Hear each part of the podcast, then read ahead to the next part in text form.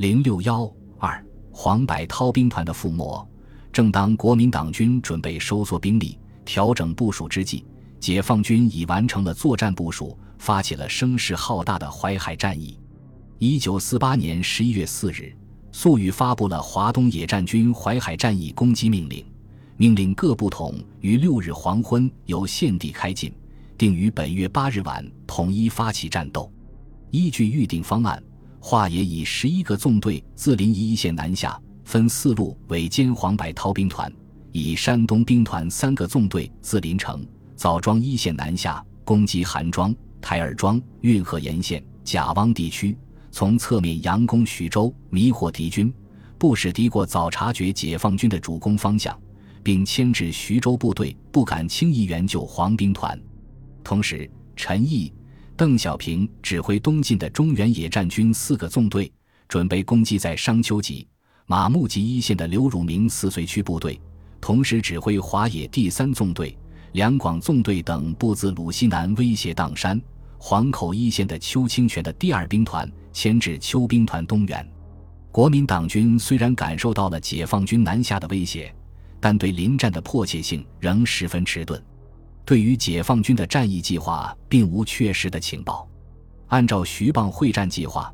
正调华中剿总的黄维兵团到徐州战场，以对付东进的解放军中原野战军，但黄兵团自向豫西泌阳、唐河、南阳一线扫荡扑空后，正回朱雀山、驻马店一线。十一月四五日尚在集结整理，未能及时开进。而陈邓所率中野四个纵队已经威胁徐州，刘伯承部第二十纵队得到黄维东调的情报后。正积极准备围追堵截，一慢一快影响到会战全局和后来黄维兵团的命运。原在柳河一线的孙元良兵团已南调永城、宿县间，正向芒城要地开进。刘汝明部也已奉命南撤，但刘部一八一师米文和部归丘清泉指挥，于六日放弃商丘，掩护物资东撤。李弥兵团以第三师驻守关湖。掩护黄兵团西撤，黄百韬畏惧东侧，本来态势就比较孤立，已经意识到自己处境的危险。十月底即向刘峙建议，陈毅部主力将会合其在苏北的三个纵队夹击直部，而刘伯承部则从西南方向牵制军部主力各兵团，使不能应援直部。如此则击破直部后，再循序各个击破各兵团之企图已甚明显。我军分布于陇海沿线，战线辽阔，且四面八方均有敌情，被左则右寡，被前则后寡，无所不备，则无所不寡。唯有效拿破仑的团式集中法，集结各兵团于徐州周围，然后掌握战机，趁陈留大军尚未会合之前而各个击破之。这里所称陈毅部，系指华东野战军。并非陈毅作为中原野战军副司令当时所指挥的中原野战军部队，黄百韬由第二十五军军长升任兵团司令，原辖三个军，因决定放弃海州，原定去海州的第一零零军也划归黄百韬指挥。海州的第四十四军本拟由海上撤退，因调船不易，于六日临时改为迅速从陆路撤退，也暂归黄百韬指挥。这样。黄百韬从指挥三个军扩大为指挥五个军，成为徐州剿总最大的一个兵团。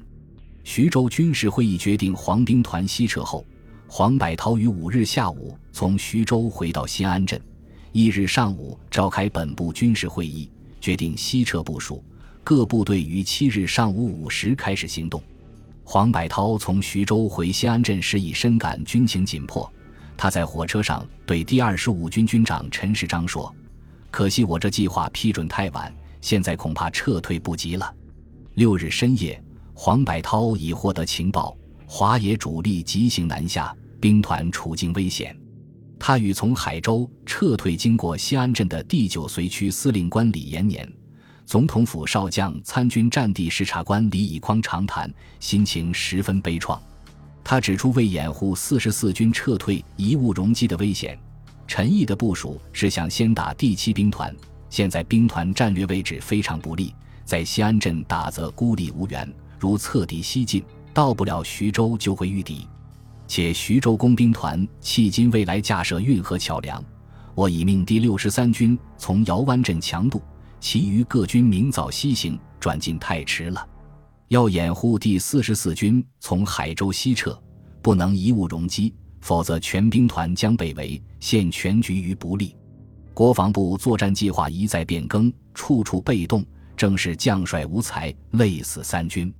他预感到了全军覆没的命运。对李以匡说：“请你面报总统，我黄某受总统知遇之隆，生死早置之度外，绝不辜负总统期望。我林南是不苟免的，请记下来，一定要赚到呀！”华东野战军各部五日间正向前进位置运动，六日晚开进接敌。黄百韬兵团正好于七日凌晨起离开计设阵地，侧敌运动。由于晚了一天的行程。黄百韬兵团与驻八义集的李弥兵团也未能靠拢，一边团集一起撤退。黄兵团这样的态势，正好是最容易受到割裂攻击的态势。国民党军统帅部不明敌情，指挥凌乱，导致了严重的军事后果。十一月六日晨，粟裕率华野司令部到达临沂，各纵队都已全部完成展开，进入开进攻击准备位置。当晚。华野先以一部兵力扫清前进途中的国民党政府系统、地方武装和敌外围阵地。第七、第十纵队向临城、枣庄一线国民党军第三绥区运河防线进攻。第三绥区部队系原西北军旧部，和黄埔系部队矛盾很深。当时指挥所设在贾汪，司令官冯治安常驻徐州，由副司令官何基沣在前线指挥。另一副司令官张克侠原系中共党员，张何多年来和解放军建立了联络。十一月五日军事会议后，他们深感大战将临，是起义的好时机，积极进行准备。解放军向临早一线推进时，何基丰即命部队后撤，但在动员起义时，一些高级军官仍心存顾虑，犹豫不决。十一月七日晚。解放军第七纵队即强攻运河防线，迅速攻占了万年闸，歼敌守桥部队一个营。万年闸是台儿庄到韩庄间唯一的桥梁孔道，设有桥头堡。解放军突破运河防线后，第三绥区部队前面有解放军的强大军事压力，后面有国民党黄埔系部队的逼迫，进退无路。于是，原先动摇的军官也决心起义。师长崔振伦说：“国民党多年来干的是什么？他们幸运的时候，我们巴结不上；现在他们要送丧了，我们犯不着给人家戴孝帽子。老蒋要我们给他看大门，他的嫡系部队好安全的向南跑。我们再也不干这种傻事了，把大门敞开，躲在一边凉快去，还可以看个热闹。”八日，在解放军的接应下，何基丰。张克侠率第三绥区第五十九军全部和第七十七军一三二师及三十七师一个团，共三个半师，二点三万多人，在甲汪、台儿庄前线起义成功。第七十七军军长王长海率残部五千人南逃。徐州门户洞开，解放军华东野战军山东兵团迅速推进，直达陇海路，切断黄百韬兵团的退路。黄百韬兵团以第六十四军为前锋，于七日凌晨西撤，兵团部既进，以一零零军进制炮车掩护兵团北侧，并掩护兵团主力通过运河铁桥。第二十五军接应第四十四军西撤，通过阿湖后跟进。第六十三军担任兵团左侧掩护，然后在姚湾渡河。兵团原准备渡河至碾庄区集中后继续西撤。第六十四军于八日黎明全部通过运河，到达碾庄区一带后，即迅速助攻固守，策应全兵团撤退，使日兵团部及直属部队也撤过运河。但第四十四军撤退时，有随军撤退的机关人员和当地平民数万人携带行李杂物，行动迟缓，八日晚才开始过桥，又秩序混乱，堵塞交通。第二十五军为接应四十四军。至八日才开始撤退，是夜渡河时即遭追上的解放军攻击，直到九日晨才渡过运河。十一月八日上午，解放军华东野战军司令部获得了黄百韬兵团西撤的情报，即命令各纵队以猛烈的动作迅速截歼黄兵团。入晚，华野第四纵队前锋即与黄兵团第一零零军后卫掩护部队发生战斗，主力包围了在关湖掩护黄兵团的李弥兵团的第三师，并在第三师突围时予以重创。一部攻击正在过桥西撤的第二十五军，重创该军的第一零八师。华野第八纵队于九日赶到前线，奉命抢占运河铁路桥，为歼黄兵团第一零零军第四十四师担任后卫的两个多团。敌纵火焚毁铁路桥，解放军各部一面修桥，一面涉水抢渡。华野第九纵队于八日奉命南进，越过铁路西向追击。黄兵团第六十三军行动迟缓，其先头部队于七日到达姚湾时，即遭到已占领运河西岸的华野苏北第十一纵的坚强阻击，架桥未成。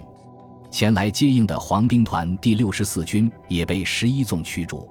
九纵到达新安镇时，六十三军主力离开仅两小时。八日夜，九纵于雁头镇包围六十三军一部，军长陈章逃到姚湾。九日晨，九纵即追击抵达姚湾，将六十三军主力予以包围。不久，奉命移交给第一纵队予以围歼。九纵即西渡运河追击，至十二日晨，六十三军在运河以东被全部歼灭。这样，黄兵团在撤退过程中，仅有一个军被歼灭，二个师受到重创。本集播放完毕，感谢您的收听，喜欢请订阅加关注。